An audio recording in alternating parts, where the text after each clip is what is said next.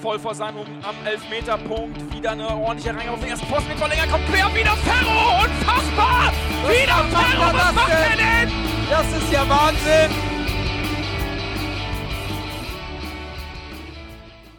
Moin Moin und herzlich willkommen in der neuen Ausgabe der HSV Klönstuf. Das zweite Saisonspiel haben wir hinter uns. Das erste Heimspiel endlich wieder vor Publikum. Ausverkauftes Haus mit 17.100 Zuschauern. Das heißt, genau ein Drittel der Stadionkapazität ähm, ja, durfte gefüllt werden, war auch dementsprechend gefüllt. Und wir haben äh, gegen Dynamo Dresden gestern gespielt und ähm, ihr wisst schon, das ist jetzt kein Spoiler. Das Spiel ist 1 zu 1 ausgegangen und darüber möchten wir heute sprechen. Ähm, der Jan lässt sich entschuldigen, der hat äh, oder ist in schweren Urlaubsvorbereitungen der wird ähm, auch bald wieder dabei sein, macht, legt heute eine Pause ein. Dafür ähm, ist der Fiete auch wieder dabei. Moin, Fiete. Moin, moin. Und der Chris ist wieder fit und dabei. Hallo, Chris. Moin, moin. Ja, gestern das Spiel. Ähm, erwartungsgemäß 1-1, enttäuschend.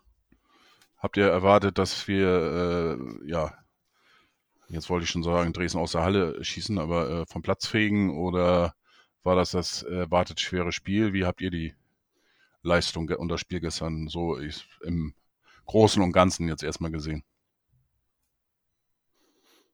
Äh, grundsätzlich würde ich sagen, man kann schon sagen, 1-1 verloren, weil, also das war ja kein Unentschieden. Das war, hat sich in meinen Augen angefühlt wie eine Niederlage, weil die erste Halbzeit, das war ich, ich neige vielleicht jetzt zu übertreiben, aber ich glaube, das Beste, was ich seit Ewigkeiten vom HSV gesehen habe.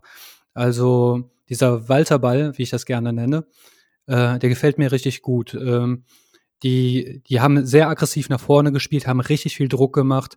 Ähm, sobald der Ballbesitz da war, direkt nach vorne, ausschwärmen auf beiden Flügeln.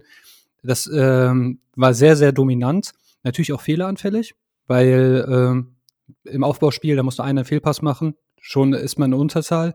Und es ist gefährlich, aber man hat trotzdem ganze Zeit eigentlich nichts zugelassen, ob Hälfte eins oder Hälfte zwei. Und dann kriegst du halt diesen einen Eckball rein.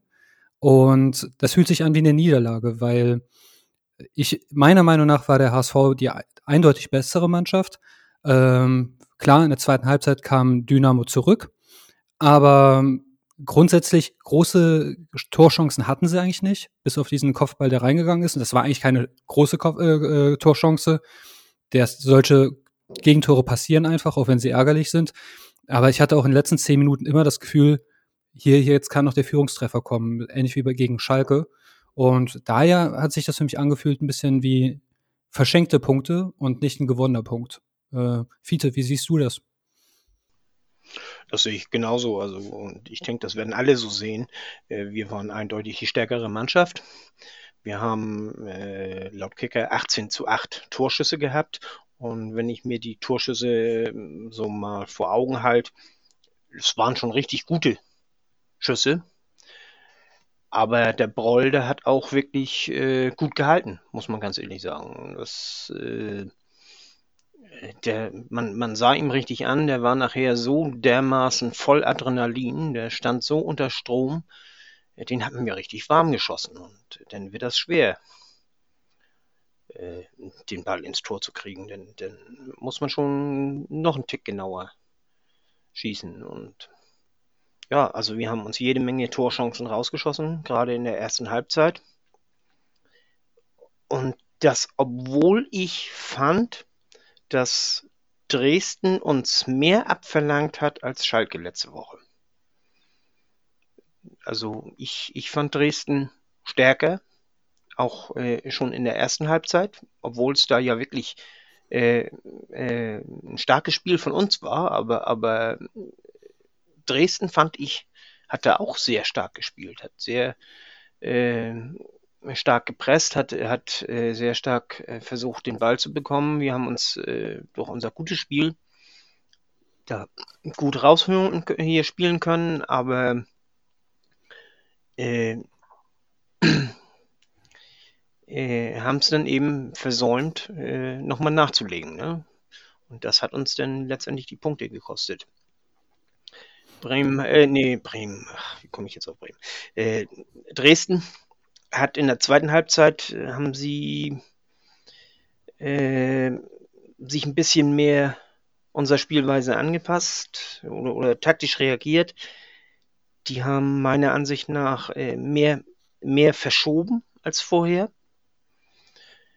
und haben dafür für uns die Räume enger gemacht. Das äh, hatten wir zu Anfang erst unsere Probleme damit. Und ich hatte auch so ein bisschen den Eindruck, äh, dass unsere Spieler das so ein bisschen zu locker genommen haben in dem Moment. So nach dem Motto, äh, wir kriegen schon unser Tor. So wie, wie du ja auch sagtest, dass in der letzten, in den letzten Minuten, wir machen noch unser Tor. So das, das Gefühl hatte man ja so. So, die Chancen waren ja immer da und, und irgendwann kommt das Tor noch. Und es kam eben nicht. Und ich denke, das ist so ein bisschen.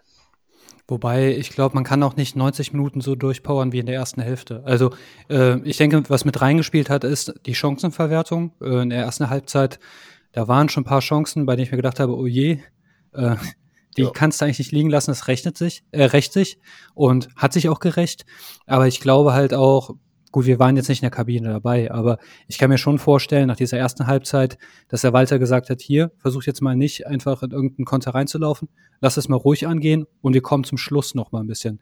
Weil, äh, wie die, das hast du auch am Ende der ersten Halbzeit gesehen, dass die Spiele auf einmal schon ein bisschen langsamer werden. Die, das, du kannst ja nicht 90 Minuten so durchackern. Also, das, das wäre unmenschlich und ich sag mal auch so, grundsätzlich, auch wenn man so riskant spielt, ähm, eigentlich haben sie es perfekt gemacht. Du, weil ähm, Chancen aus dem Spiel habe ich von Dresden keine in Erinnerung oder keine nennenswerte, wo man sagt, jetzt vielleicht ganz am Anfang der dritten Minute, da war ja dieser eine Fehlpass, aber ansonsten dafür, dass man so riskant spielt, stand man hinten bombenfest drin. Und so, so eine Ecke ist zwar dämlich, aber das kann passieren. Christian, äh, wie hast du das Spiel eigentlich gesehen? Du bist noch gar nicht zu Wort gekommen. Ich höre gerne zu, nur ich muss nicht, äh, nicht immer so viel reden. Nein, ich sehe das, sehe das natürlich ähnlich. Also wir haben äh, wirklich eine sehr, sehr starke erste 30 Minuten, sage ich jetzt mal so, gespielt. Das war richtig stark. Äh, Dresden eigentlich überhaupt nicht zur Entfaltung gekommen. Die haben keine Mittel gefunden. Äh, nach 30 Minuten aber schon ähm, hatte ich so das Gefühl, dass Dresden durch eine leichte Umstellung im Mittelfeld, die, haben es in der Mitte ein bisschen dichter gemacht, ähm, ein bisschen das Spiel äh, ähm, stören konnten vom HSV, den Spielfluss gestört haben. Das haben sie in der zweiten Halbzeit dann konsequent auch noch äh, weiter durchgesetzt und da fehlten in meinen Augen auch ein bisschen, bisschen die Mittel und ein bisschen äh, ja das Spielglück in, in einzelnen äh, Ballstaffetten, die nicht mehr so klar und, und zielstrebig nach vorne äh, gekommen sind und dementsprechend auch Gefühl jedenfalls nicht mehr diese, dieser, dieser große Druck aufgebaut werden konnte. Ähm, ja, ansonsten sehe ich das natürlich ähnlich. Also ähm, wirkliche Chancen aus dem Spiel heraus hatte Dresden eigentlich nicht. Ähm, so wie letzte Woche äh, auf Schalke äh, musste ähm, Daniel Heuer Fernandes nicht eingreifen. Äh, beim Tor war er meines, in meinen Augen machtlos. Ähm, hat der, der äh, Spieler von äh, Dresden aber auch sehr gut gemacht, den Kopfball, das muss man auch sagen. Äh, sicherlich hätte Maxi Rohr da ähm, anders stehen können oder müssen vielleicht sogar.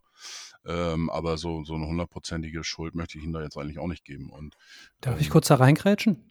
Ja, klar. Äh, ich finde sogar, der hat proaktiv zwei Torchancen verhindert, als er wirklich rausgelaufen ist. Äh, der hat ja richtig gut mitgespielt. Und mhm wenn er in der einen Situation, ich, ich glaube 70., 80. Minute war das, da wird ein Ball ziemlich steil reingespielt und ein schneller Stürmer kriegt den auch. Und das hat er antizipiert und den auch direkt abgelaufen. So kam es gar nicht erst zur Chance. Wenn der jetzt, ich könnte mir vorstellen, der Ulreich letztes Jahr, der wäre stehen geblieben.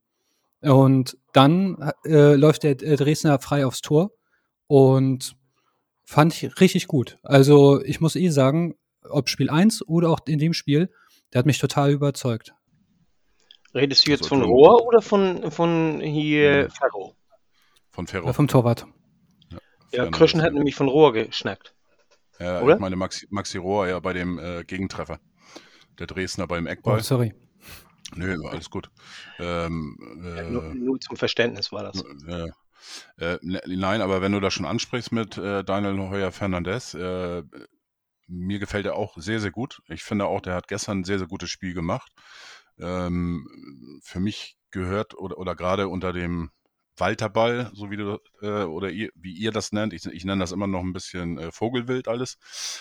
Ähm, ja, unter dem Walterball brauchst du natürlich auch einen spielstarken äh, Torwart und äh, das macht Heuer Fernandes in meinen Augen sehr, sehr gut. Auch die nicht nur die, die, die kurzen Bälle ähm, zum eigenen Mitspieler kommen natürlich an, sondern auch sehr, sehr viele äh, Bälle, die dann auch mal über ein, zwei Köpfe hinübergehen. Die kommen auch eigentlich sehr, sehr gut an bei, bei den Torleuten und ähm, ja, die, die eine Szene auch, wo er den da so ein bisschen Atuba-mäßig da äh, aussteigen lässt, den, den äh, Dresdner Gegenspieler. Ähm, ist jetzt nicht unbedingt so, so für, die, äh, für die Nerven eines Fans denn so gut, aber sah natürlich ganz geil aus. Ähm, zeugt aber in meinen Augen, Augen auch davon, dass er wirklich selbstbewusst dabei ist. Und ähm, ja, das Stellungsspiel nach draußen, äh, ähm, für mich ist das eigentlich, ja, ich will nicht sagen perfekt, aber auf alle Fälle äh, passt er sehr gut ins System rein von, von Walter. Und äh, deswegen bin ich auch davon überzeugt, äh, dass das auch die Verantwortlichen so sehen und, und da, äh, wenn ein Torwart soll ja noch kommen, dass sie da auf alle Fälle keinen holen, der sofort äh, die Nummer eins wird. Wenn einer kommt und dann auch die Chance hat, Nummer eins zu werden, dann muss er erstmal an Ferro vorbei und das sehe ich im Moment eigentlich äh, nicht gegeben. Deswegen, äh, ja, für mich ist er die, die klare Nummer eins. Ähm, ja, mal sehen, was passiert. Wenn es der Christensen äh, doch werden sollte, eventuell vielleicht oder wie auch immer aus äh, Kopenhagen, aus Dänemark, äh, dann muss er auch erstmal an Heuer Fernandes vorbei. Ähm, wobei das Vogelwilde, ich finde, mit dieser Spielweise, also nur der Auftritt der, aus der ersten Halbzeit, damit hättest du zwei Drittel der Bundesligisten das Leben schwer gemacht. Also das war wirklich bombenstark und äh, mag sein, dass man Gegentore bei dieser Spielweise schon mit einkalkuliert äh, weil das einfach fehleranfällig ist und ja, der eine oder andere Lapsus wird da passieren. Aber im Gegensatz zur Rückrunde unter Thun habe ich hier das Gefühl, wenn ich das sehe, okay, ich, ich habe das Heft selbst in der Hand. Ich habe die Ideen, wie man offensiv spielt. Ich habe diese ehrgeizige Spielweise. Also das, das, das muss man sich mal das Spiel im Recap angucken. Da ist der Ballgewinn und du siehst direkt auf beiden Seiten, da laufen zwei Optionen nach vorne und alles. Das ist halt einfach dieser absolute Wille, das, das Spiel drehen zu können. Das, das schaffst du nicht mit diesem ich baue mal langsam auf Fußball, den wir letzte Saison gesehen haben. Und das gibt dir dann halt deutlich mehr äh, Macht, das Spiel selbst zu gestalten. Also ich finde es, also mir wurde ja damals so angekündigt, oder so hatte ich zumindest verstanden, als sei das so Ballbesitzfußball, Marke äh, ich denke an Louis van Gaal, wenn ich den Ball habe, kann der andere kein Tor schießen. Habe ich gar nicht gesehen. Für mich ist das pures Vertikalspiel. Ähm, sehr kräfteraubend, keine Frage. Ähm, da ist auch die Frage, rechts hast du einen Jatta, sehr laufstark. Links hingegen, also den Kittel, den sehe ich dann eher im Zentrum in so einem System, dass er mal vielleicht intelligenten Ball verteilt. Aber eigentlich brauchst du für sowas, wenn du es perfekt spielen willst, eine sauschnelle Flügelzange. Und ähm, ich finde halt auch mit dem neuen Stürmer, ähm, der aussieht wie Sandro Wagner, ich komme gerade nicht auf äh, Glatzel, Glatze. Glatze. Glatze. Genau. Ähm, da hat man ja auch mit so einem spielstarken Stürmer den richtigen Kerl dafür. Also ich glaube schon, das Heft äh, des Handels hat man da äh, mit dieser Spielweise. Und das, das stimmt mich optimistisch. Also dadurch werden auch Spiele echt mal verloren gehen, keine Frage. Aber du kannst auf jeden Fall selbst immer entscheiden, ob du den, den, das umdrehen möchtest. Ja, ich möchte den Ball gleich mal rüberspielen zu Fiete, weil Fiete hat eigentlich einen äh, sehr guten Tweet bei Twitter abgesetzt. Äh, ich weiß gar nicht, ob das heute, er guckt jetzt ein bisschen erstaunt, weiß nicht, worauf ich hinaus will. Äh, ich weiß nicht, ob das jetzt gestern oder heute war. Ähm, und zwar hast du äh, das ge äh, ge geschrieben auf Twitter, dass äh, Walter praktisch der nächste Step ist von, ähm, von Bolt. Und ähm, der nächste Step auch mit äh, als Nachfolger von ähm, Daniel Thune äh, praktisch einen Schritt weiter. Ne? Ähm, wir haben letztes Jahr schon, ich sag mal, kontrolliert, kontrollierte Offensive gehabt, äh, wie das ähm, Otto Rehagel, glaube ich, immer ganz gerne gesagt hat. Und ähm, ja, das ist ähm, ja, Vogelwilde kontrollierte Offensive, äh, wie auch immer. Und äh, das passt eigentlich ganz gut, was Fiete da geschrieben hat. Was ich noch ein anmerken möchte, wo wir gleich vielleicht nochmal drüber sprechen können, äh, ich habe ein bisschen äh, oder einige Parallelen zum VfB Stuttgart schon gesehen. Aber Fiete, vielleicht kannst du zu deinem Tweet nochmal gesehen. Also diese, äh, diesen Vergleich mit Stuttgart, da möchte ich gleich nochmal drauf eingehen. Ähm, ja, ich, ich suche gerade den Tweet nochmal, um ihn genau vorlesen zu können. Allerdings, äh, was mich ja so, so äh, irritiert hat, ich schreibe ja so viele gute Tweets. Wenigstens denke ich das. Und, äh, ja, natürlich. Also folgt alle den Fiete06 auf Twitter. nur nur äh, qualitativ hochwertige äh, ja. Zeilen werdet ihr dann natürlich lesen. Finde find ich jetzt nicht. Also ist ja auch egal. Äh, grundsätzlich ist das äh, Spiel äh, meiner Ansicht nach äh, gar nicht so viel anders von der Grundstruktur her, als wir im letzten Jahr spielen. Allerdings haben wir das letztes Jahr viel ruhiger, viel belegter und so weiter gespielt. Und jetzt spielen wir das im Grunde genommen das gleiche wie vorher, nur viel schneller, viel intensiver. Und das äh, hat dann eben den Vorteil, dass äh, mit Schnelligkeit setzt du ja jede, jede gegnerische Mannschaft unter Druck, mit Schnelligkeit und Intensität. Äh, man hat natürlich auch äh, immer mal wieder die, die Probleme, dass, äh, dass äh, wie sage ich das am besten, die Probleme, dass, dass wenn der Gegner an den Ball kommt, äh, dann musst du auch genauso schnell wieder zurück, weil du ja mit der ganzen Mannschaft mehr drückst, mehr nach vorne drückst. Äh, wir haben allerdings den großen Vorteil gegenüber der gegnerischen Mannschaft, wenn, sagen wir mal, Meffert den Ball hat, äh, dann weiß er schon, wo der Ball anschließend hingehen soll. Das ist, äh, wird sich im Laufe der Zeit wird sich das noch mehr einspielen. Äh, er weiß, weiß denn schon genau, äh, der Ball, der geht dann anschließend zu Leibe oder, oder der geht zu Jatta oder weiß der Geier was. Und äh, das weiß der, der Gegenspieler, der äh, unsere Mannschaft eben noch nicht so gut kennt, äh, der weiß das eben nicht in dem Maße. Und äh, der braucht vielleicht eine halbe Sekunde länger zum Reagieren. Und das ist denn unser Vorteil, den wir wieder haben.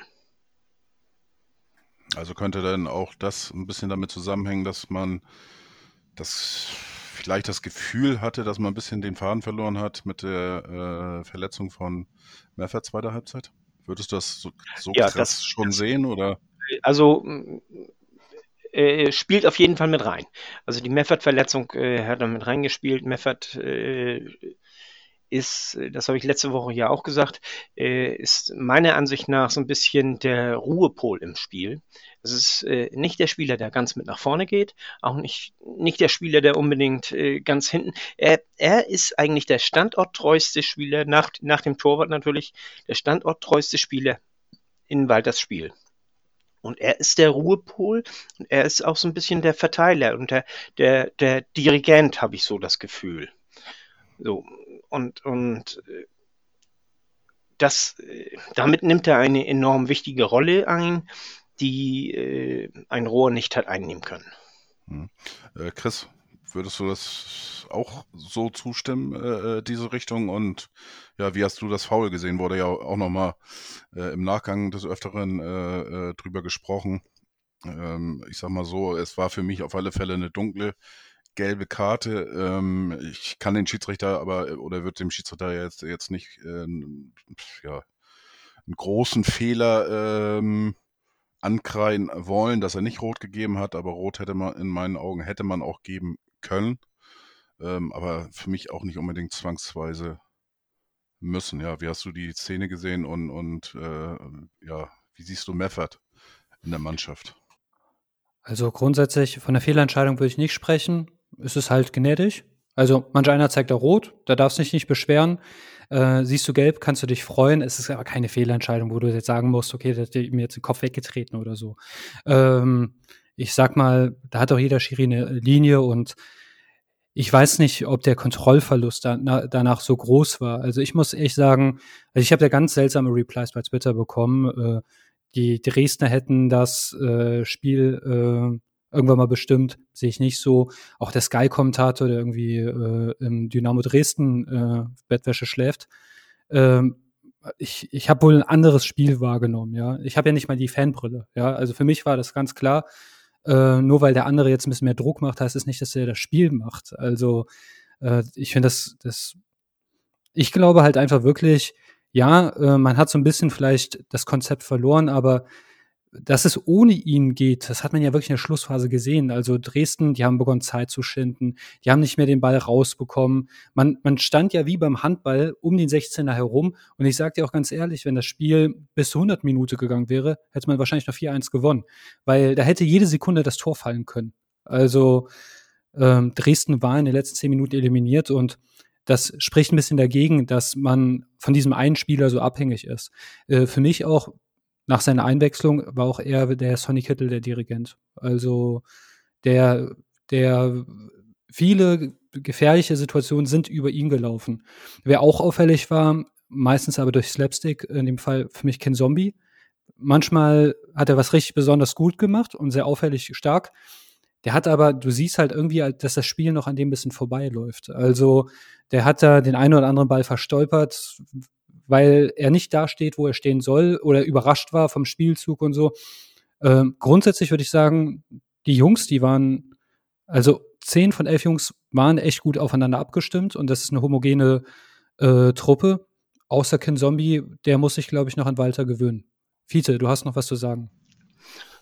Also, wo wir in die Einzelkritik gehen der Spieler, äh, äh dann möchte ich äh, Jemara mal loben. Also ich finde, er hat ein gutes Spiel gemacht. Wir haben ihn letztes, letzte Woche so äh, kritisiert und äh, diesmal hat er meiner Ansicht nach ein gutes Spiel gemacht. Und äh, ich möchte auch darauf hinweisen, äh, man sah zum Schluss auch unseren Spielern an, die liefen auf der letzten Rille. Also die waren sehr am Pusten fand ich. Also mehr als 200 Minuten ja, hätte das Spiel nicht gehen dürfen. Ja, aber andererseits, oh, Entschuldigung, ähm, nee. aber ähm, die waren zwar außer Atem, aber trotzdem waren die ganze Zeit saugefährlich dabei. Ähm, das Einzige, was vielleicht, also Hamburg hätte auch einen Kantersieg äh, feiern können. Ähm, das ist jetzt äh, weiß ich nicht, liegt es daran, dass man noch nicht so lange zusammenspielt oder ist das einfach die Zweitklassigkeit? Aber bei vielen Situationen, wenn der letzte Pass ein bisschen genauer gespielt wird oder man das Auge für den Rückraum hat, hätte äh, beim, beim Abspiel, dann hätte es am laufenden Band gebimmelt. Also, und selbst Topspieler wie Leroy Sané erinnert euch an äh, das Ausscheiden gegen Paris oder auch an die, äh, äh, an die Europameisterschaft. Die sehen manchmal nicht in den Rückraum, aber wenn man dafür ein Auge entwickelt, ähm, es gibt da die eine Situation, da kommt einer von rechts und in der Mitte, also entweder spielt er den Ball genauer auf den äh, Spieler, der gerade in der Mitte einläuft, kann man machen, da muss er nur einen Fuß hinhalten, der ist unsauber gespielt, links kommt kein Zombie aus dem Rückraum. Und der war aber selbst vom Ball überrascht und deshalb hat er halt, er hat ihn nicht schlecht geschossen, aber er hat ihn halt haltbar geschossen. Der Torwart hat ihn nämlich rausgefischt. Hätte er den ähm, ja, 20 Zentimeter höher geballert, wie das ein richtiger, also er ist ja kein Stürmer, aber ein guter Neuner ballert den dann halt in den Winkel oder in die, entgegen der Laufrichtung vom Torwart, kann man von ihm jetzt, kann man ihn jetzt nicht übel nehmen. Aber wenn man in diesen kleinen Situationen ein bisschen sauberer agieren würde, dann hätte es, dann wäre Dresden zur Halbzeit schon geschlagen gewesen und dann, das, das hätte wie beim Haudin Lukas, bing, bing, bing, bing, bing nur noch gemacht. Ähm, das, Letz ja. Letztendlich unser, unser Problem auch schon im letzten Jahr gewesen. Christian, äh, ja. ja, also ähm, noch sehe ich das, ich hatte ja gerade gesagt, dass wir da äh, ähm, den Vergleich zum, zum VfB Stuttgart, dass ich den selber ja gesehen habe, deswegen habe ich es selber angesprochen, ähm, obwohl ich den noch gar nicht so richtig ziehen möchte. Ähm, aber beim VfB Stuttgart war das eben damals äh, auch unter Walter äh, ein Problem von Stuttgart, dass sie das Spiel dominiert haben. Ähm, vielleicht etwas, ähm, ich sag mal, wenn du das jetzt vergleichst mit dem, dem Fußball, den äh, der HSV teilweise auf Schalke und erste Halbzeit vor allen Dingen gegen Dresden gespielt hat, äh, war Stuttgart so ein bisschen zwischen zwischen den Fußball mit Daniel Thune und, äh, und Walter äh, beim HSV jetzt. Ich finde, wir sind tatsächlich noch eine Schippe äh, obendrauf, jedenfalls äh, in diese Richtung her. Ähm, aber auch die hatten immer das Problem, dass sie die Tore nicht gemacht haben. Ich hoffe, dass es beim HSV nicht so äh, kommen wird. Ähm, dieses, äh, was, was du angesprochen hast, Chris, mit diesem Überraschtsein, äh, das ist nicht nur, ist mir schon äh, auf Schalke aufgefallen, das ist mir äh, ähm, jetzt auch wieder gegen Dresden aufgefallen. Äh, ähm, das ist nicht nur im letzten Drittel, sondern das hast oder sehr häufig merke ich das ähm, äh, auch im, im normalen Mittelfeld und oder auch hinten, äh, dass, dass die Spieler teilweise selber noch ein bisschen überrascht sind, äh, habe ich so ein bisschen das Gefühl vielleicht von der eigenen Schnelligkeit, äh, von, der, von der Spielgeschwindigkeit oder sowas. Aber ich glaube, das gehört auch alles noch zur Entwicklung dazu. Ich, ich bin, äh, auf der anderen Seite bin ich eigentlich sehr überrascht, wie weit die Mannschaft jetzt am zweiten Spieltag schon ist. Und das ist das, was mich eigentlich im Moment sehr, sehr positiv äh, stimmt, weil das habe ich, hätte ich nicht erwartet. Ich hätte viel, viel mehr ähm, ja, Fehlpässe äh, und dadurch eingeleitete äh, ähm, Konter erwartet. Und äh, insgesamt, wie gesagt, war das für mich eigentlich das Entscheidende oder, oder das erwartet oder befürchtet schwere Spiel gegen Dresden. Ähm, wobei es nicht so oder Dresden nicht so gefährlich war, wie ich es äh, ähm, vielleicht erwartet habe. Aber es war sicherlich kein einfaches Spiel. Und da bin ich auch bei Fiete, ähm, dass der HSV auf alle Fälle mehr gefordert äh, äh, worden ist gegen Dresden als noch äh, ähm, auf Schalke. Und ähm, ja, die, die, du hast, hast ein paar Szenen angesprochen. Auch das, also das eine mit der Hacke, der äh, erste Halbzeit von Glatzel, das Ding. Also äh, wäre Tor des Monats wahrscheinlich geworden, wäre das reingegangen äh, mit der Hacke. Äh, ja, Kin Zombie äh, 20 Zentimeter höher. Ähm, auch wenn das ein spitzer Winkel war, dann wäre das Ding drin gewesen. Ne? Aber das, das äh, hat irgendwie alles nicht sein sollen. Ich hoffe, das war jetzt einfach nur eine, eine Phase, dass uns das nicht zu häufig passiert. Wen ich aber noch natürlich auch loben möchte, letzte Saison, äh, letzte, letzte Saison, ja, letztes Wochenende gegen Schalke habe ich ja ähm, äh, Jonas David noch kritisiert für die erste Halbzeit. Ähm, der hat sich echt gemacht. Also ähm, ist jetzt, ist jetzt ein bisschen übertrieben natürlich, nach zwei Spielen das zu sagen, aber ähm, die erste Halbzeit, äh, wenn, wenn ich die vier Halbzeiten vergleiche, die erste Halbzeit auf Schalke, äh, vielleicht ein bisschen nervös noch alles, aber das hat er irgendwie ein bisschen, bisschen äh, abgelegt und hat äh, in meinen Augen auch ein, echt eine sehr gute Leistung gebracht gegen äh, Dresden. Sicherlich auch noch immer noch mit Steigerungspotenzial nach oben, aber ähm, das wird er sich, glaube ich, auch über die Spielpraxis äh, ja, weiterhin holen.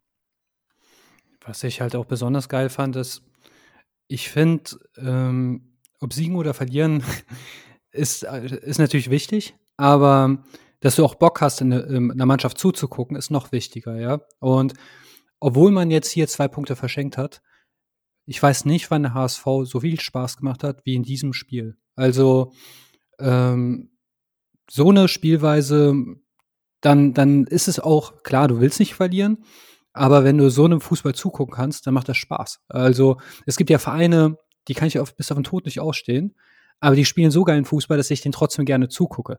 Und ich finde wirklich diese Spielweise, die ist attraktiv, da lohnt sich das Einschalten. Gut, jetzt das 1 zu 0 äh, widerspricht mir ein bisschen, aber normalerweise wird sowas ja auch mit Toren belohnt und wir wollen halt auch Tore sehen oder zumindest gefährliche Torraumszenen, schnelle Konter, wo du, äh, also mich hat die Rückrunde letztes Jahr häufig eingeschläfert und ich habe mich auch immer häufiger ertappt, so, ja, guck mal, was Twitter schreibt oder so. Hier war ich auf der Hundewiese in der ersten Halbzeit. Ich habe mein Handy nicht aus der Hand gelassen. Ja, mein armer Hund, ich weiß nicht, was er in der äh, Dreiviertelstunde gemacht hat, weil ich nur auf mein Handy geguckt habe. Auf ein paar Zoll hat mich das gefesselt. Und das ist doch auch mal ein Erfolgserlebnis. Also etwas, was ich gut, also Hamburg äh, kenne ich aus der Bundesliga, dann zwei Jahre Pause und letztes Jahr habe ich es gesehen und mich hat das letztes Jahr häufig gelangweilt, ähm, wie Thun hat spielen lassen und bei der Walter Ball da geht mir einer ab. Das ist super. Wenn es so bleibt. Ja, du kriegst wahrscheinlich in zwei, drei Wochen oder vier Wochen, ich weiß nicht, wie lange das bei Hunderten dauert, die Quittung von den ganzen anderen Besuchern im Park, die jetzt äh, ankommen und sagen, Die äh, sind jetzt alle geschwängert worden von deinem Hund oder sowas, keine Ahnung. ja, es geht nicht mehr. Ähm, dafür fehlt ihm das Instrument. Aber Biologie ein anderes Mal. genau. Also zwei kleine Instrumente.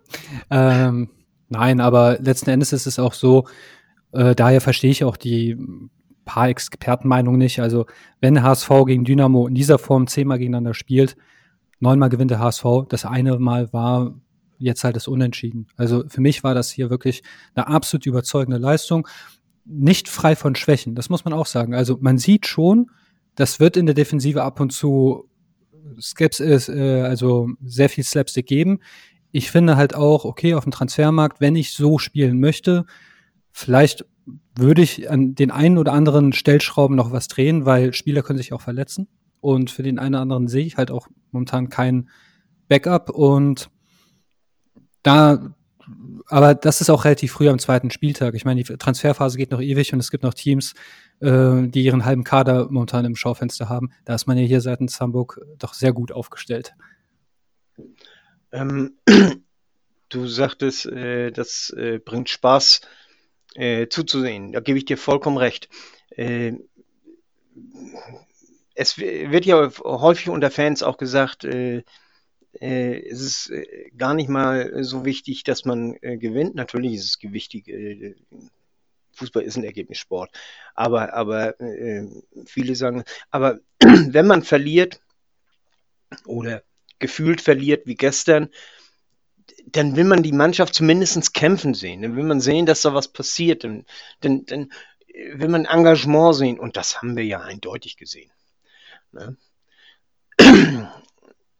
Ich möchte nur eins bedenken. Äh, mit einer Offensive gewinnt man, gewinnt man Spiele, aber mit einer guten Defensive gewinnt man Meisterschaften. Ich habe so das dumpfe Gefühl, dass äh, wir wirklich schönen Fußball sehen werden diese Saison dass wir richtig klasse spielen und äh, dass wir äh, mit der Zeit auch irgendwann mal wieder von Matuschka gelobt werden, auch wenn seine Buddies nicht mit bei uns spielen. Äh, einfach weil der Fußball geil ist. Aber ich habe das dumpfe Gefühl, es reicht nicht für eine Meisterschaft, also für den Aufstieg. Wobei, Fide, ich glaube, ähm, du, du wirst gleich wieder entlassen hier. Gleich wieder. Kann man eine, während der Transferphase auch schon wieder transferieren? Nee, geht leider nicht. Hast, hast Glück gehabt, Fide. Also da bin ich natürlich anderer Meinung, aber äh, äh ich will Chris nicht dazwischenhauen. Um Gottes Willen, ich habe ja einen hohen Redeanteil heute. Ähm, für mich ist es auch so, ja, also was du sagst, da ist schon ein gutes Stück Wahrheit drin. Manche Mannschaften sind aber auch irgendwann mal, lasst, lasst den HSV jetzt, also spinnen wir jetzt mal. Stell dir mal vor, nach zehn Spieltagen steht man richtig gut da und hat ganz Zeit so einen Offensivfußball gezeigt. Der Gegner wird sich auch irgendwann beginnen einzustellen. Und das, das haben wir bei Bayern München in der ersten Flick-Saison gesehen. Ähm, viele sagen ja, äh, da wurde besser verteidigt als in der zweiten Saison. Stimmt gar nicht, ja. Das Angriffsspiel war halt einfach krasser. Weil wenn du deinen Gegner total erdrückst, dann wird er natürlich logischerweise Spieler nach hinten ziehen. Ja, und das führt ja auch wieder zur Entlastung. Das Einzige, was man natürlich aufpassen muss, ist halt im Aufbauspiel bei diesem schnellen Umschalten, Augen auf, Kopf hoch, bitte kein Fehlpass. Das passiert nämlich schneller, als man denkt. Äh, natürlich keine technischen Fehler bei der Ballannahme. Selbst in der ersten Liga passiert es mehr als häufig, dass ein Ball schlecht gestoppt wird. Ähm, und ja, natürlich Konteranfälligkeit hast du da, aber bei jedem System irgendein Tod stirbst du immer, ne? Also, wenn du halt vorne Rambazamba machen willst, dann ist halt hinten die Tür ganz weit auf. Aber wenn man das organisiert und diszipliniert macht und irgendwie die beiden neuen Innenverteidiger, ähm, ich bin nicht mit den Namen so sicher, ich glaube sie, ich, zu wissen, wie sie heißen oder so, aber die strahlen da schon bislang eine Sicherheit aus. Fiete. Ähm, äh, technische äh, Sicherheit. Äh, zu dem Thema möchte ich noch sagen, ich habe mit einem vom HSV geschnackt und er sagt, wer unheimlich äh, viel, äh, viel wert ist im Moment, das ist auch hier äh, Carlos Moniz den wir ja wieder geholt haben, der mit denen auch technische Übungen macht. Und äh, ob das so ist, weiß ich nicht. Ich weiß es jetzt bloß von ihm, habe das von ihm gehört. Und äh, das könnte ein Pfund sein, mit dem wir wuchern können in dem Bereich. Also, äh, bevor jetzt hier wieder Autokratie hier langsam einherrscht, äh, von Fide und so weiter, äh, von wegen Händen gewinnt man die Meisterschaft und was war das andere noch mit Otto vorhin? Naja, egal. Aber ähm, jetzt habe ich den Faden vollkommen verloren.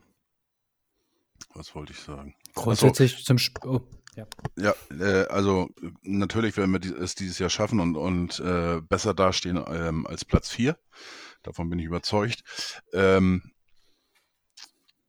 Schalke zum Beispiel, äh, die haben ja zwar in Kiel gewonnen, aber die haben, äh, so wie ich das von Schalker Sicht äh, und Fans gelesen habe, scheiße gespielt und 3-0 gewonnen. Ähm, ich glaube, auf lange Sicht wird der, das Spiel des HSV einfach erfolgreicher sein. Nichtsdestotrotz muss natürlich auch die Mannschaft und, und äh, das System Walter Fußball, die müssen natürlich auch sehen, dass die auch ähm, Lösungen gegen Mannschaften äh, einfahren, äh, ja, die, die sich dann etwas anders mal äh, präsentieren. Chris. Ich war ja letzte Woche nicht dabei und natürlich, äh, hätte, äh, das war eine tolle Folge. Ich hätte bei so vielen Themen gerne mitgeredet, aber ähm, es wird die ganze Zeit von der stärksten zweiten Liga aller Zeiten gesprochen. Nominell stimmt das ja auch, ja, wenn man jetzt die Meistertitel anguckt und aber da sind manche oder diverse Teams dabei, die haben wir stark in Erinnerung, aber sie sind es nicht. Zum Beispiel ein Sieg gegen Kiel das Kiel dieses Jahres ist nicht das Kiel des letzten Jahres. Ähm, Schalke muss sich erstmal aufstellen. Ich bin, ich würde nicht einen hohen Betrag darauf wetten, dass sie den direkten Wiederaufstieg schaffen. Bremen, ganz ehrlich, das steht jeder zum Verkauf. Ja, also der, der Trainer muss einen Leid tun. Ich wünschte, er hätte die Eier, wirklich meine Kamera zu sagen, wie soll ich die denn motivieren, die Jungs? Die Jungs wissen noch nicht, ob die morgen noch äh, den gleichen Arbeitgeber haben. Die wissen nicht mal, in welche Himmelsrichtung die ziehen. Und äh, ja, Christian? Ja, äh, da muss ich, muss ich jetzt tatsächlich mal eine Lanze brechen für äh, Markus Anfang. Äh, er macht es. Natürlich nicht so drast, aber er sagt das schon seit Wochen. Und ähm, ich verfolge das ja hier ein bisschen, ein bisschen verstärkt mhm. und, und ähm, er weist immer wieder darauf hin, immer wieder und wieder. Und, und auch äh, letztes, das Interview mit Toprak habe ich ja schon mal darauf hingewiesen. Ähm, hat auch schon viel ausgesagt. Und wenn, wenn du dir jetzt das Spiel anguckst ähm, gegen, gegen Düsseldorf, äh, wenn, wenn da jetzt zum Beispiel, da waren entscheidende Faktoren, waren Toprak in dem Spiel, Eggestein und äh, ähm, Sargent. Und äh, ich sag mal, zwei werden definitiv den Verein verlassen davon noch. Ähm, ich gehe sogar davon aus, dass alle drei wahrscheinlich sogar den Verein verlassen werden. Ähm, ja, also Werder wird schwierig. Und, ja, und die müssen dann ja inmitten. Oh. Und Toprak soll äh, man auch die ganze Zeit fit bleiben, wenn er denn in Bremen bleiben sollte. Das wäre die einzige Chance, dass er noch bleibt in Bremen, wenn er sich jetzt noch äh, während der äh, Transferphase nochmal verletzen sollte. Dann wird er wahrscheinlich ja. in Bremen bleiben müssen, aber ansonsten sehe ich auch, dass der äh, noch irgendwo hingeht. Äh, ja. Ja, zumal mitten der Saison müssen die sich neu erfinden. Also nichts mit Vorbereitung oder so. Da ist einfach ein Spieltag vorbei, dann endet die Transferphase und dann ja, legt mal los. Also auch da sehe ich das, das Risiko nicht so hoch. Dann Pauli hat auch wichtige, äh, also Salazar haben sie ja abgegeben zum Beispiel. Ich habe jetzt auch, ja, meinetwegen kann Pauli stark spielen, aber ich habe es jetzt nicht als den Aufstiegsaspiranten im Kopf. Und ja, man sieht halt einfach, äh, da sind große Namen, aber das ist nichts, was nicht zu schlagen äh, sein müsste. Und äh, grundsätzlich ist es egal, was man in Hamburg sagt, was wir sagen, was die Fans sagen. Ja, die Medien werden halt das Wort drei Siege in Folge wird äh, der Aufstieg wieder zum Thema. Das ist auch einfach, das ist ja eigentlich ganz schön, weil die, das ist halt einfach das Selbstverständnis. Und zum Anfang, ich weiß, welches Interview du meinst, aber ich glaube, ich habe ja äh, viele Fußballtalks geguckt in letzter Zeit man muss es manchmal idiotensicher ausdrücken, weil bei den Experten ist es offensichtlich nicht angekommen. Ich gucke Talkrunden und da wird irgendwie schwadroniert, als hätte Bremen große Chancen, der Wiederaufstieg. Ey, habt ihr irgendwann mal, also da muss ich mich auch fragen, also so ein Fußballexperte, was macht ihn eigentlich aus, ja? Schalke zum Beispiel. an Wiederaufstieg zu denken, ist schon sehr, sehr kühn, wenn du überlegst, sie haben ein Jahr lang Urlaub gehabt. Die haben ein Jahr lang in der Bundesliga nahezu kein Fußball gespielt. Guck dir das Torverhältnis mal an. Ja, guck dir mal an, welche Spieler da. Die, da äh, ein Drittel der Mannschaft war auch zwischenzeitlich mal suspendiert, nicht immer zum gleichen Zeitpunkt, welche neuer Trainer und so weiter. Ganz ehrlich, ähm, wo soll denn das jetzt herkommen, dass sie auf einmal zum Aufsteigen, du musst ja streng genommen Erster oder Zweiter werden. Äh, ich habe jetzt nicht die Tabellen der letzten Jahre im Kopf, aber du brauchst da schon ein paar Punkte. Das ist nicht so, ich gewinne jetzt jedes, also Sieg, Sieg, Unentschieden, Niederlage oder sonst was, das wird nicht reichen. Du musst eine richtige Serie hin, äh, abreißen und das kannst du doch von solchen Teams eigentlich nicht verlangen. Nicht, dass sie es nicht schaffen können, es wäre aber für mich eine sehr, sehr große Überraschung. Und daher verstehe ich halt nicht, was in diesen Talks da großartig geredet wird. Ähm, ich kann auch den Teufel richtig an die Wand malen. Es gibt auch Mannschaften, die wurden auch nach unten durchgereicht. Also deine Rechnung, Chris, muss ich dir widersprechen. Das ist genau die Rechnung, mit der man aufsteigt. Äh, Sieg, Sieg, dann, äh, Niederlage, unentschieden? Ja, weil das sind hochgerechnet 59,5 Punkte und mit 60 Punkten steigst du auf. Also äh, ein halber Punkt fehlt. ne, ähm, ja, wie gesagt, das äh, bei, bei Schalke glaube ich, äh, die, äh, du darfst nicht vergessen, die haben natürlich klar einen, auch eine komplett neue Mannschaft. Da ist jetzt nicht mehr so viel über, was wirklich in der ähm, letzten Saison bei Schalke gespielt hat äh, oder hauptverantwortlich war. Äh, die haben das schon ganz gut gemacht, ähm, gerade wenn du das vergleichst mit Werder Bremen. Ähm, sind die Bremen 15, 18 äh, äh, Transfers voraus.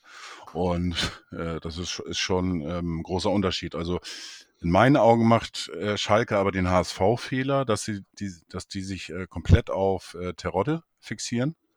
Und das siehst du jetzt schon. Äh, ohne äh, Terodde, ähm, zweimal schon unfallfrei gesagt heute, ähm, ohne ihn hätten sie wahrscheinlich, ja, genau, ohne ihn hätten sie wahrscheinlich jetzt äh, vielleicht einen Punkt gehabt.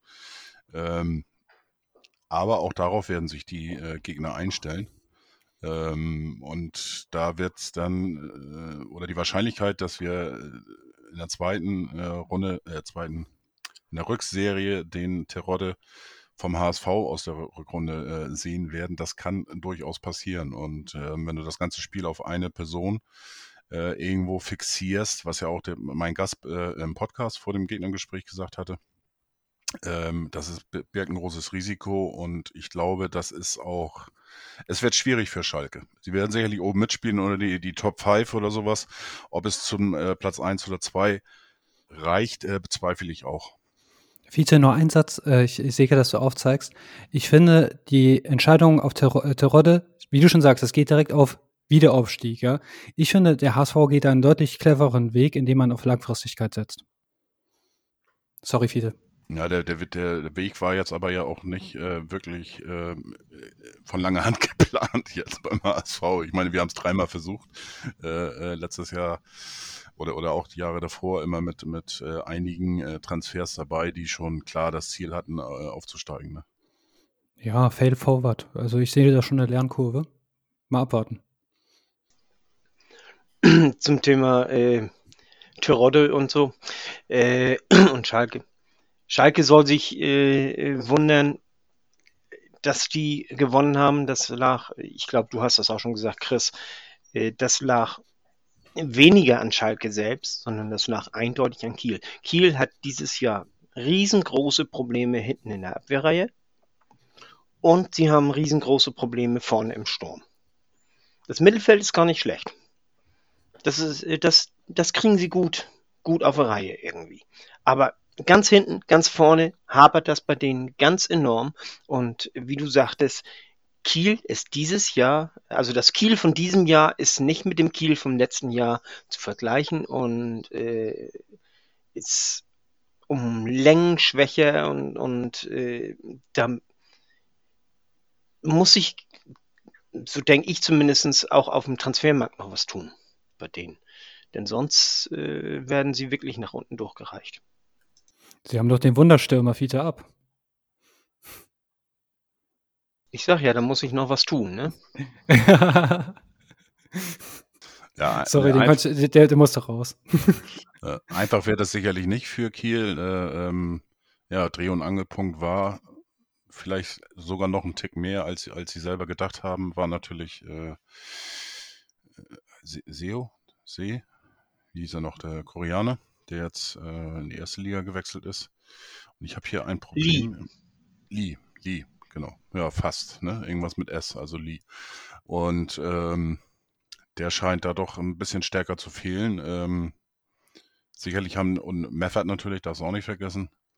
Und den einen oder anderen Abgang, den sie dann noch mehr zu verzeichnen haben. Ähm, ja, es, es ist sicherlich spannend, wie sich Kiel dieses Jahr ähm, schlagen wird, aber die ersten beiden Spiele waren eben nicht ganz so volks, erfolgsversprechend, äh, wobei die Statistik eigentlich äh, bei Kiel gegen äh, äh Schalke alles äh, auf oder pro Kiel sagt, auch wenn ich das nicht gesehen habe, aber irgendwie gefühlt 25 zu 8 Tor, Torschüsse oder sowas.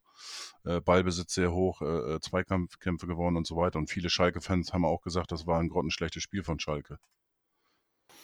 Ich meine auch, das Phänomen häufiger gesehen zu haben, dass gerade Relegationsmannschaften sich in der Folgesaison nach unten orientieren müssen, weil du, du spielst eine bockstarke Saison, wirst Dritter und das sehen auch die anderen größeren Clubs, die dann die Spieler wegkaufen. Äh, du hast halt dann kein Argument, die, die zu halten, weil die, die waren schon vielleicht mit dem Kopf auch irgendwie in der Bundesliga und dann äh, nochmal zweite Liga. Und dann kommt der Erstligist und sagt, hey, ich will dich haben. Natürlich geht der Spieler weg. Äh, ein, äh, ich denke zum Beispiel an 1. FC Kaiserslautern. Da war ja auch äh, Relegation, gescheitert und irgendwann mal, dann ging es schon sukzessive nach unten. Und ja, ich meine, das auch häufiger beobachtet zu haben, das Phänomen. Ja, akt aktuell ist er äh, Karlsruhe, sind gerade wieder aufgestiegen, gegen den HSV gescheitert, sind dann abgestiegen ein oder zwei Jahre später. Äh, Kräuter Fürth hat, er auch, hat auch längere Zeit gebraucht, um sich äh, äh von dem, ja, Niederlage war es ja nicht gegen den HSV, die haben sich nicht durchgesetzt. Sind ja äh, beides oder vier Unentschieden insgesamt gewesen und, und von daher ähm, ist da sicherlich ein großer Funken Wahrheit dran und äh, ja, aber Kiel ist natürlich auch, darf man auch nicht vergessen, ähm, die haben natürlich auch nicht die finanziellen Mittel, die haben auch äh, nicht so, so eine große Anhängerschaft, das heißt auch nicht so ein großes Stadion und natürlich auch finanziell, wie gesagt, das ist äh, alles nicht so einfach. Äh, da muss das schon immer passen und wenn du dann natürlich mal ein Jahr dabei hast, wo das äh, irgendwie nicht hinhaut oder ein bisschen länger dauert, dann kann das schon ein bisschen problematisch werden. Und äh, auf der anderen Seite haben die natürlich auch einen Trainer, der ähm, scheinbar ja auch bei anderen Mannschaften im Gespräch war. Wie weit da jetzt die Gespräche sind, kann ich nicht beurteilen, aber soll ja auch hier in Bremen oder äh, ähm, auch eventuell in, in Fürth, wo ges im Gespräch gewesen sein bei einem möglichen Abgang vom, vom Fürther Trainer, das auch im Gespräch war. Also von daher weiß man auch nicht so genau, äh, äh wie, wie das mit Werner aussieht. Äh, auf alle Fälle bleibt es da spannend, ob die sich da wieder vernünftig äh, erholen werden und in die Top 9, sage ich jetzt mal, äh, noch eingreifen können. Mit Blick auf die Uhr. Äh, wir haben jetzt sehr viel über, Jawohl. also wir haben das eine Spiel, äh, über unser Spiel gesprochen, dann jetzt über die anderen Teams. Ich denke, ähm, Transfermarkt äh, ist ja schon ein paar Mal gefallen. Onana äh, zum Beispiel ist ein Spieler, den werde ich, da tut es mir richtig weh, dass er weggeht. Also wir haben ja auch uns im Clubhaus darüber unterhalten und aus, aus seiner Sicht halte ich die Entscheidung für dumm. Also zum äh, französischen Meister zu wechseln, da, da ist er meiner Meinung nach nicht weit genug. Da wird er einer von vielen sein. In Hamburg hätte man ihn gebraucht. Und ich, ich denke, der Schritt ist zu früh. Also äh, da wird er meiner Meinung nach nicht so viel Spielzeit bekommen. Äh, in Hamburg hingegen wäre ein integraler Bestandteil gewesen. Und du weißt ja auch in so einem Alter nicht. Eine Verletzung und sieht schon blöd aus. In Hamburg würden sie auf ihn warten. In Lille hingegen, ähm, ja, dann holt man einen anderen für die Peanuts. Das ist ja für die jetzt nicht das große Geld. Und aus Hamburger Sicht, ich verstehe es natürlich, aber es wurde ja gesagt, hier Wagnumann oder Onana abgeben. Ich, ich hätte lieber Wagnumann verzichtet. Wie, wie schaut es bei euch aus? Also, wenn ihr zwischen den beiden wählen müsstet, wen hättet ihr lieber behalten?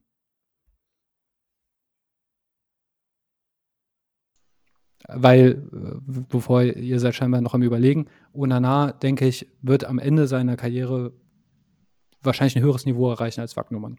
Auch wenn sie jetzt nicht gleiche Position spielen.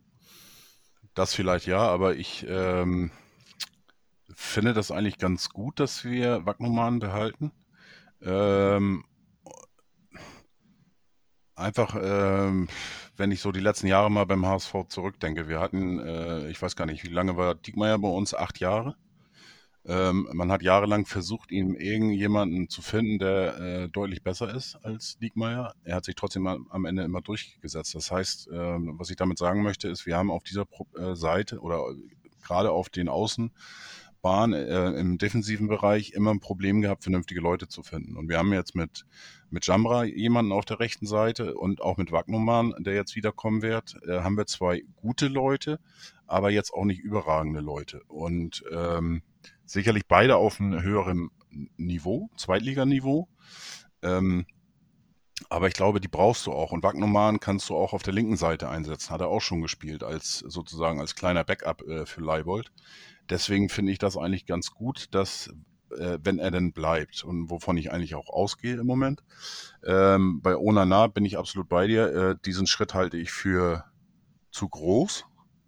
Ähm, er ist sicherlich einer mit sehr großem Talent. Er hat aber beim HSV auch erst ein Jahr jetzt gespielt, hat, glaube ich, 24 Spiele, davon, keine Ahnung, 10, 15 Stück von Anfang an. Ich weiß es nicht, müsste ich jetzt nachgucken, habe ich jetzt aber keine Lust, ist eh weg. Ähm, und von daher, ähm, es gibt ganz gutes Geld. Wir haben ihn für 0 Euro geholt, kriegen 7 Millionen dafür. Mit Boni bis auf 9 kann, kann das wohl anwachsen und dann noch eine Transferbeteiligung von 10 bis 15 Prozent. Äh, wobei, da würde ich jetzt nicht unbedingt drauf schielen, äh, dass wir da äh, während der Vertragslaufzeit, die er jetzt äh, unterschreiben wird, äh, ähm, da mit einer Entschädigung oder mit einem, einem Gewinn irgendwie noch rechnen können. Ähm, von daher finde ich eigentlich so, wie es jetzt gelaufen ist, äh, ganz okay. Weil ob er, die, er hätte auch die Leistung beim HSV hätte er ähm, bestätigen müssen und einen nächsten Schritt gehen. Ob, ob, er das gemacht hätte, die Wahrscheinlichkeit ist sehr hoch, aber ob es passiert oder nicht, weiß ich nicht. Und jetzt sieben Millionen einfach mitnehmen. Finde ich, finde ich, finde ich gut. Für ihn mhm. persönlich bin ich absolut bei dir, der falsche Schritt. Nur ein Satz. Ähm, ich finde beim Wagnermann, äh, der ist ein super äh, Spieler. Ich habe nur irgendwo rausgehört, einer von beiden müsste gehen.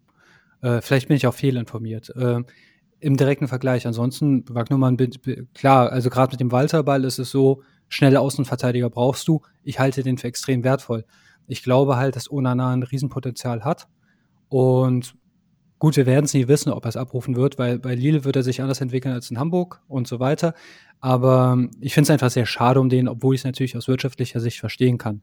Fiete, äh, hast du dir inzwischen eine Meinung gebildet? Ich habe mir inzwischen eine Meinung gebildet und zwar, äh, wenn ich hätte wählen müssen zwischen den beiden, äh, denke ich, ist das doch besser wie behalten Wagnermann als äh, Onana. Onana ist Tadel, äh, also zweifellos ein, ein klasse Spieler, der auch wirklich noch äh, Potenzial nach oben hat. Ob er dazu so scheußlich die äh, Chance von Walter gekriegt hätte, weiß ich nicht. Ich, er ist so vom Typ her, ich, ich weiß nicht, ob er so äh, der Spieler ist, auf den Walter setzen würde. Während Wagnermann kann rechts hinten spielen, äh, links hinten wird er nicht spielen, weil äh, dafür haben wir ja den Schweizer geholt. Äh, mit M da. Mulhausen oder wie heißt er? Ist auch egal. Ähm, aber ich sehe Wagnermann auch auf der 8. Ich glaube, da kann er ein sehr guter Spieler werden. Und er kann sich da weiterentwickeln und wird dann letztendlich ein noch wertvollerer Spieler im nächsten Jahr auch für andere Vereine werden. Also die, die, er wird, glaube ich, mehr an Wert gewinnen jetzt in, in einem Jahr, als äh, Onana es würde.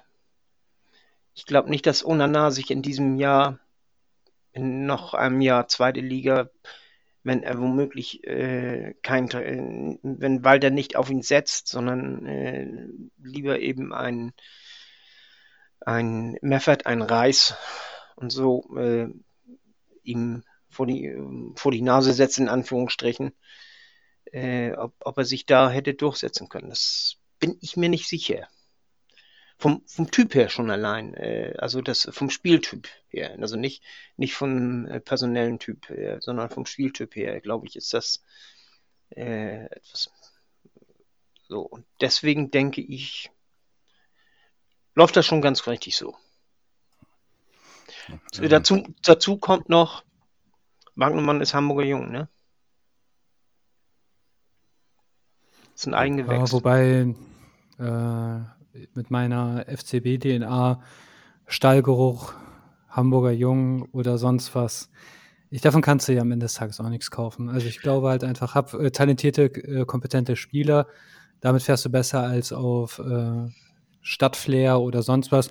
Klar, für die Fans bestimmt immer eine schöne Sache, aber ich glaube, die Fans freuen sich mehr über einen Aufstieg, als äh, jemanden, der aus Hamburg kommt, äh, beim, beim Verlieren zuzugucken. Nicht, dass das auf Wagnumann dir zutrifft, aber grundsätzlich, ähm, das überzeugt mich nicht. Ein anderes Argument von dir überzeugt mich aber sehr stark.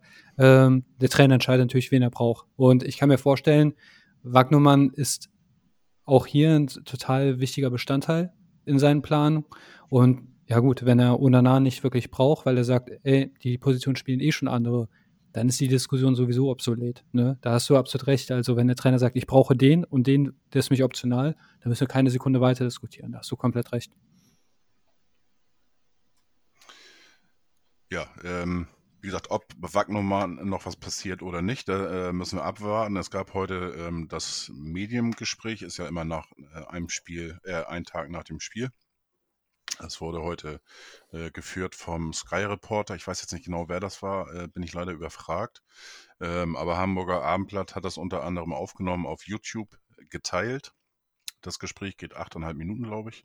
Und äh, da war, einmal war Toni Leisner äh, Thema und äh, Mutzel hat eigentlich in meinen Augen vernünftig reagiert, so nach dem Motto, er hat jetzt zwei Spiele nicht gespielt, also soll man mal die Kirche im Dorf lassen. Ähm, er muss Gas geben und ähm, er hat, äh, dass er wieder, sich wieder rankämpft. Und ähm, er sieht da jetzt nicht äh, äh, Handlungsbedarf, dass man ihn abgeben müsste. Oder ähm, ähm, er hat wohl auch gesagt, dass er kein Spieler bisher äh, ähm, Anstalten gemacht hat oder auf, die, auf den HSV zugekommen ist, dass er den Verein verlassen möchte. Ähm, generell sieht Mutzel auch den HSV eigentlich äh, gut aufgestellt, auch in der Breite, ähm, so dass man ähm, im aktuellen Kader eigentlich nicht zwangsweise noch was machen müsste. Äh, die einzige Position, wo was gemacht werden soll und wo sicherlich was kommt, das ist die Torwartposition, ist auch heiß diskutiert in den letzten äh, äh Wochen, gerade auf äh, Twitter auch. Ähm, der Däne Christensen vom Kopenhagen ist da immer wieder genannt. Und äh, angeblich haben sich die oder hat sich der HSV zurückgezogen aufgrund der zu hohen Ablöseforderungen. Äh, die soll irgendwie bei zwischen zweieinhalb und drei Millionen Euro, glaube ich, liegen. Ähm, auch zu der Personalie hat sich ähm, äh, Mutzel geäußert und ähm, hat die Leistung dementsprechend von äh, Heuer Fernandes auch nochmal gelobt und äh, hat aber auch klipp und klar gesagt, äh, dass auch natürlich im Tor das Leistungsprinzip äh, zählt. Und wenn ein neuer Torwart kommt und ähm, er äh, hat er genau die gleiche Chance wie Heuer Fernandes auch ins Tor zu kommen. Ähm, wobei da darf man natürlich nicht vergessen, Heuer Fernandes hat äh, zwei in meinen Augen, äh, haben wir auch schon drüber gesprochen, sehr gute Partien abgeliefert. Äh, da wird es dann auch für einen möglichen Christensen oder einen anderen Torwart äh, nicht so einfach werden, an Heuer Fernandes vorbeizukommen. Und ähm, ich sehe das persönlich auch nicht, dass wir da zwangsweise unbedingt jetzt einen Spieler holen müssen, der äh, ähm, die Nummer 1 oder, oder Heuer Fernandes ablösen würde. Ähm, ich halte das für sehr wichtig, dass da noch einer kommt, dass wir da drei äh, ähm, Torleute auch haben, ähm, damit Leo Oppermann auch in der zweiten die Spielpraxis sammeln kann. Aktuell ist es so, dass ähm, äh, Tom Mickel verletzt ist, das heißt, er kann nicht als Nummer zwei mitfahren. Da muss Oppermann dann dementsprechend schon mit und, und dadurch wird er sicherlich auch den Start in der Regionalligamannschaft verpassen in der zweiten und wird die benötigte Spielpraxis eben nicht bekommen. Und deswegen ist es sicherlich äh, wichtig, dass man da auch einen adäquaten Ersatz bekommt. Ähm, ja, so viel sage ich jetzt mal zum Interview und ähm, ja, feuerfrei. Seht ihr irgendwo einen Bedarf, wo noch was passieren muss? Ich persönlich bleibe immer noch, ich werde immer wieder gefragt, so zwischendurch, äh, wie ich das sehe. Ich sehe immer noch, dass wir, äh, dass dann noch ähm, Es sind jetzt noch vier Wochen, ziemlich genau. Bis zum 31.08. geht die Transferphase. Ich gehe immer noch davon aus, dass da äh, vier bis fünf Spieler oder vier bis fünf Transfers auch beim HSV noch äh, kommen werden, in welcher Form auch immer. Also allein wegen dem Namen würde ich gerne Dynamo Dresden den Ransford Jeboa Königsdörfer wegkaufen. Ich glaube, das ist also, nee, also als, als ich das bei Twitter gelesen habe, das ist ja wie aus dem FIFA-Manager-Generator. Also, das ist der absurdeste Name, den ich seit langem gehört habe. Bayern München hat nur einen, äh, den quasi. Äh, der, der heißt Fried mit Nachnamen, aber das, der Rest davor klingt halt einfach wie, wie eine ganz seltene Krankheit. Also, äh, nee, aber Spaß beiseite. Ich äh, habe mir den Kader gerade angeguckt. Ich finde, man ist gut aufgestellt. Grundsätzlich bin ich aber schon der Meinung, schnelle Außen, finde ich, ähm, sind ein bisschen Mangelware. Also, da könnte man vielleicht nochmal sicherheitshalber einen holen, weil ich glaube zum Beispiel, wenn sich Jatta verletzen würde, dann wäre nicht zu kompensieren. Äh, den braucht man auch nicht auf Teufel komm raus, aber ich würde halt einfach den Markt sondieren und dann mal schauen, ist in meinem Budget ein richtig guter Flügelflitzer noch drin? Vielleicht einen, den ich auch ein bisschen aufbauen kann mit der Zeit, weil ähm, äh, viele Leute, viele unserer Offensivspieler sind als Mittelstürmer deklariert laut Transfermarkt und ich sehe sie auch so. Und jetzt hat er auf dem linken Flügel letztes äh, Mal der Winzheimer gespielt. Er hat das auch gut gemacht, keine Frage. Aber ähm, das ist eine persönliche Besessenheit. Ich finde, äh, wenn jemand wirklich schneller wie der Wind ist, wenn du so eine Flügelzange hast, Marke Ripp und Rob der zweiten Liga, das ist natürlich dann besonders geil. Aber ansonsten sehe ich jetzt, also ja, gut, den Kerl mit dem Helm, den kann man immer abgeben, aber äh, den Helm Klaus. Aber ja, ansonsten beim Torwart ein Ergänzungsspieler meinetwegen, aber da bin ich auch bei dir. Ähm, ich finde Heuer Fernandes, richtig? Nicken? Ja. Äh, Heuer Fernandes, der hat das also gegen Schalke sensationell gemacht. Besser kann ein Torwart, der hat ja das Spiel gerettet, muss man wirklich ganz ehrlich sagen. Hätte er den einen oder anderen reingelassen, dann hätte man wenn wir mit null Punkten äh, ähm, vom Platz gegangen. Ich habe ihn auch in diesem Spiel sehr stark gesehen. Auch in der letzten Folge habe ich gehört, ja, ein bisschen kleiner, aber andererseits, jo, das kannst du mit einem guten Stellungsspiel wettmachen. Und es gibt auch manche äh, Torhüter, die sind 10 Zentimeter größer, haben aber auch eine Sprungkraft wie ein Baum, also gleich null. Ähm, das kannst du alles kompensieren und ich finde, das macht er sehr gut. Also kann natürlich sein, dass du damit auf die Schnauze fällst, aber ich glaube, er wird nicht der Grund sein, warum er nicht aufsteigen wird.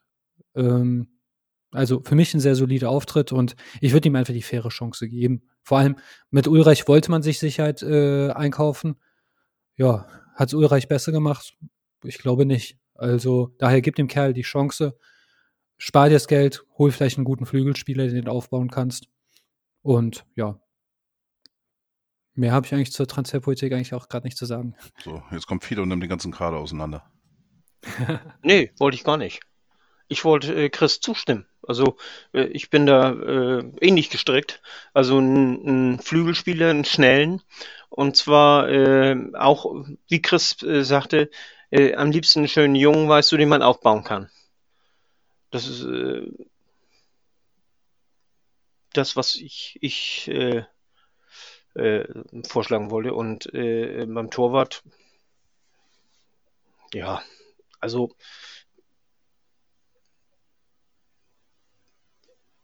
ich denke, wenn man, wenn man einen Torwart hol, holt, viele sind immer jetzt der Meinung, äh, wir brauchen keinen kein, äh, Torwart, äh, der die Klasse von Ferro hat.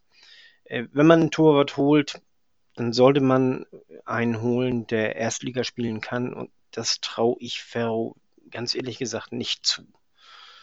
Und Deswegen wäre ich schon, also würde ich den, den Christensen sehr begrüßen oder einen ähnlichen, denn äh, der kann zwar auch noch nicht erste Liga spielen, aber der hat seine Schwächen in, gerade in den Bereichen, äh, was man noch lernen kann. Was, äh, er ist ja noch sehr jung und, und, und äh, dem kann man noch eine ganze Menge beibringen. Aber der hat ein taktisches Gefühl, der hat ein Stellungsspiel. Das sind so Sachen, die, die, die lernst du äh, nicht in dem Maße. Äh, da, da, da brauchst du das Gefühl, brauchst du dafür. Der hat die körperlichen Voraussetzungen und alles. Äh, was man ihm noch ein bisschen beibringen muss, das ist das Fußballspielen, weil es auch bei ihm im Verein im Moment noch nicht gebraucht wird. Äh, die spielen nicht so viel. Das äh, wird er aber auch noch lernen können. Und ich bin da ziemlich überzeugt, dass äh, er auch in der ersten Liga spielen könnte, wo ich, wie gesagt, bei Ferro meine Probleme hätte. Und äh, Ferros Vertrag läuft, glaube ich, auch aus. Ne? Und ich weiß nicht, ob er sich das noch länger antut, äh, ständig da immer einen neuen Torwart von die Nase gesetzt zu kriegen. Wobei, also zum Torhüter, ich finde, auf keiner Position habe ich solche Wunderwandlungen gesehen wie auf der Torhüterposition. Da ist Kreisklasse und Weltklasse so nah aneinander, das glaubt man gar nicht. Ich denke, Sven Ulreich ist eigentlich das beste Beispiel. Äh, für mich beim VfB Stuttgart ein absoluter Fliegenfänger. Ich habe nie verstanden, warum holt man Bayern, holt Bayern München den? Äh, selbst als Ersatztorhüter nicht zu gebrauchen. Und dann verletzt sich Manuel Neuer und in der Champions League überragend. Da wurde sogar darüber debattiert, hier nehmen wir den vielleicht mit äh, zur Nationalmannschaft. Und er hätte es verdient gehabt, weil er auf einmal sehr klasse gespielt hat. So ein Torhüter, der ist ein bisschen auch auf Glück angewiesen, auf Erfolgserlebnisse, auf die Verteidigung, die vor ihm steht und so weiter und so fort. Und äh, dass Loris Karius zum Beispiel irgendwann mal so, ein, so eine ganz traurige Gestalt wird, ja, also ich werde mich hüten, bevor ich hier entlassen werde, etwas äh, zu seiner damaligen Lebenspartnerin zu sagen. Ja, den Fehler hat schon jemand anderes gemacht. Nein, aber Spaß beiseite. Aber ähm, Torhüter ähm, läuft's gut, dann läuft's auch höchstwahrscheinlich weiterhin gut. Äh, hast du Scheiße am Schuh, hast du Scheiße am Schuh. Und wenn er jetzt diesen Positivtrend mitnehmen kann, dann würde ich mit ihm auch da verlängern. Die Sache ist halt auch die, wenn er sagt, oh, ich habe darauf keinen Bock, ganz einen vor die Nase gesetzt zu bekommen. Gut, zeig mir den Verein, wo er unbestritten die Nummer eins ist. Also, die auch in einer hohen Spielklasse spielt, ja. Und ich, ich denke, bei ihm müssen wir einfach abwarten. Aber wenn sich diese Form bestätigt, bitte, ja, dann verlängert den auch alles. Dann, dann kann er über sich hinauswachsen. Greift er dreimal Ball vorbei, dann, dann, ja, wie Uli Hoeneß sagt, the trend is your friend. Ja, es wird auf alle Fälle spannend, was auf der Torwartposition äh, passiert. Und äh, ich kann auch euch äh, allen und den Zuhörern auch schon versprechen, dass wir, äh, egal welcher Torwart kommt, da einen sehr, sehr guten Gast haben werden. Äh, der sitzt sozusagen in der Warteschleife und wartet darauf, äh, dass, dass ein Torwart dann kommt. Und ähm, er ist da absoluter Fachmann, was in diesem Bereich äh, angeht. Und er wird sicherlich einiges sagen können zu äh, Heuer Fernandez, zu Mickel, zu Oppermann und dann auch zum äh, Torwart in Warteschleife. Der wird, äh, wie gesagt, ich habe mit dem schon vereinbart, er wird dann kommen, wenn die Position feststeht und die Verpflichtung äh, dingfest gemacht wird. Namen werde ich natürlich noch nicht verraten. Aber ähm, ich freue mich auf alle Fälle drauf. Ich habe interessante Tweets äh, ähm, und Beiträge von ihm gelesen. Und äh, ja. Ähm, wir sind ja jetzt eigentlich schon am Ende. Gleich nochmal einen kurzen Blick auf Braunschweig. Aber wenn ich schon bei Gästen bin, möchte ich einmal jetzt die Gelegenheit nochmal nutzen, mich auch nochmal an unseren ähm, ja, Song, so nennt man das auch Songwriter, Komponisten für die äh, ähm, fürs Intro. Nochmal schöne Grüße ausrichten und auch noch mal bedanken, dass wir das kostenfrei nutzen können. Äh, der Dank geht in meine Geburtsstadt, Neustadt in Holstein, an den Tim Christiansen. Tim ist Sänger und Gitarrist bei der Punkband Skobben und zusätzlich noch spielt er Gitarre bei The Irvins oder Irvins. Sorry, äh, Tim, wenn du das hörst, dass ich das vielleicht falsch ausgesprochen habe. Ähm, ja, schöne Grüße, vielen Dank nochmal und viel Erfolg beim großen Konzert jetzt am 7.8. in der Kulturwerkstatt in Neustadt. Und auch der Tim wird äh, demnächst dann mal hier zu Gast sein. Ja, lass uns noch mal kurz ähm, gucken. Kommendes, kommender Gegner. Ähm, ja, wieder Stolperfalle oder einfach nur eine Durchgangsstation auf dem Weg nach Berlin. Sonntag geht's zur Eintracht nach Braunschweig. Die sind gestern etwas unter die Räder gekommen, haben gegen Viktoria äh, Berlin, ich glaube 4 zu 0 verloren zu Hause. Ähm, wenn ich so ein paar Tweets da lese, brennt da so ein bisschen der, der Baum. Und äh, ja, es wird spannend. Morgen äh, werde ich dann natürlich nochmal ähm, etwas detaillierter äh, ins Gespräch gehen und freue mich ähm, auf Kiwi. Twitter-User werden ihn kennen, äh, ist ein riesiger Fan von Braunschweig, Experte, hat auch einen eigenen Podcast für Eintracht Braunschweig und da werden wir morgen nochmal äh, etwas ausführlicher sprechen. Und dann kommt auch dann nach dieser Folge schon wieder die nächste. Ja, ähm, wie seht ihr das Spiel in Braunschweig? Durchgangsstation oder Stolperfalle? Also ich denke schon, dass wir gewinnen. Äh, schon allein deswegen, weil wir eindeutig die äh, stärkere Mannschaft sind. Und äh, nur der Pokal hat seine eigenen Gesetze, wie das so schön heißt. Es ist immer möglich, dass man verliert. Also Braunschweig ist sehr schlecht in die, in die Drittligasaison gestartet. Also ein 0-0 gegen Kaiserslautern, wo Braunschweig eigentlich der Favorit war. Jetzt zu Hause, meine ich, gegen Viktoria Berlin 0-4 äh, verloren. Richtig einen auf die Nase gekriegt. Äh, so richtig steht die Mannschaft auch noch nicht, was ich so gehört habe. Und äh, das, das kriselt da. Und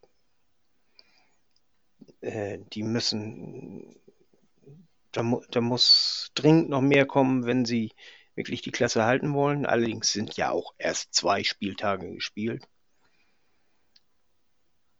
Aber wie gesagt, wir sind klarer Favorit.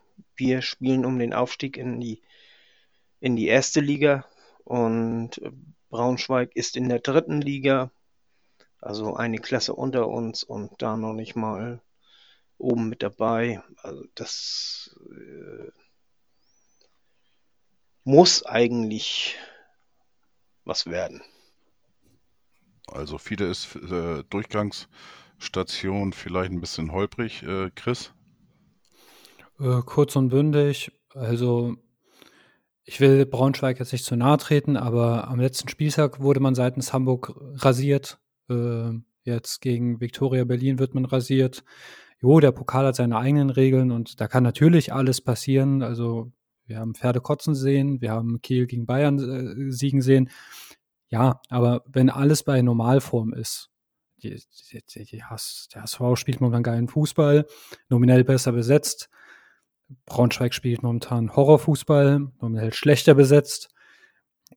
Ich wüsste nicht, was für Braunschweig spricht. Also, ja, also Durchgang bis nach Berlin ist vielleicht ein bisschen optimistisch.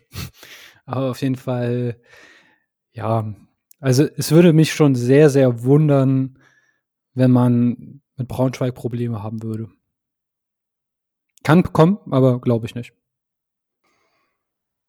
Ja, ich, bin, ich, ich bin gespannt. Also, ähm, wie gesagt, auf dem Papier, alles, äh, was man so aktuell sieht und, und liest, sollte das eigentlich ein, äh, ja, ein Spaziergang will ich nicht sagen, aber es sollte eigentlich eine klare Angelegenheit werden. Ich bin gespannt. Und man soll sich äh, immer hohe Ziele setzen. Meine Meinung. Und warum nicht, wenn du ein bisschen Losglück hast und äh, ja, Bayern hat eventuell Glück. Die sollen jetzt am Wochenende ja hier in Bremen spielen gegen den Bremer SV. Dort hat es jetzt einen Corona-Fall gegeben. Eventuell steht das Spiel auf der Kippe. Äh, keine Ahnung, habe ich jetzt eben nur so zwischenbei ähm, erfahren. Bin ich gespannt, aber gut, äh, vielleicht schafft Bayern das dann ja auch mal endlich wieder zu gewinnen. Die haben ja in der Vorbereitung, glaube ich, einmal unentschieden, den Rest haben sie verkackt. Und da äh, Didi Hamann, der hat ja schon große Sorge und wenn der schon große Sorge hat, äh, dann geht die Welt auch bald unter in München. Ähm, aber ich hoffe, dass sie die Klasse zumindest noch halten, dass sie dann nächstes Jahr gegen den HSV spielen können. Wir reden von dem Didi, der äh, nicht so viel von Robert Lewandowski, dem Weltfußball, gehalten hat, ne? Äh, Didi Hamann, jawohl. Ja, Glückwunsch. Ja. Der, äh, ja, gut. Also Robert Lewandowski, nie den Didi-Man gewonnen, aber dafür Weltfußballer. Ich denke, damit kann man leben. Ja, ja ich würde sagen, äh, dann sind wir auch durch für heute. Ja, schönen Dank, Fiete, Chris. Und dann freuen wir uns äh, auf kommenden Montag, äh, werden wir wieder aufnehmen, nach dem grandiosen Sieg, hoffentlich in Braunschweig. Und dann blicken wir natürlich auch voraus auf das Derby. Nächste Woche Freitag ist nämlich das Derby auf St. Pauli. Und da wollen wir mal gucken. Ähm, das Gegnergespräch wird dann natürlich auch äh, stattfinden. Da gehe ich mal von aus, dass einer von den drei Jungs äh, äh, damit dran teilnehmen wird bei dem äh, etwas besonderen Gegnergespräch dann. Und ja, bis dato noch eine schöne Woche euch. Und ja, Daumen drücken am Sonntag und dann bis nächste Woche. Ja, ihr könntet euch ja Verse an den Kopf knallen und das ist auch bekannt als Battle Rap beim, äh, beim Gegnergespräch. Denk mal drüber nach. Äh, ich denke nach, ja. okay. So. Macht's gut. Ich, ich glaube, das Ciao. wird beim Nachdenken bleiben. ich bin schon nur der HSV. So, nur, der, nur der HSV.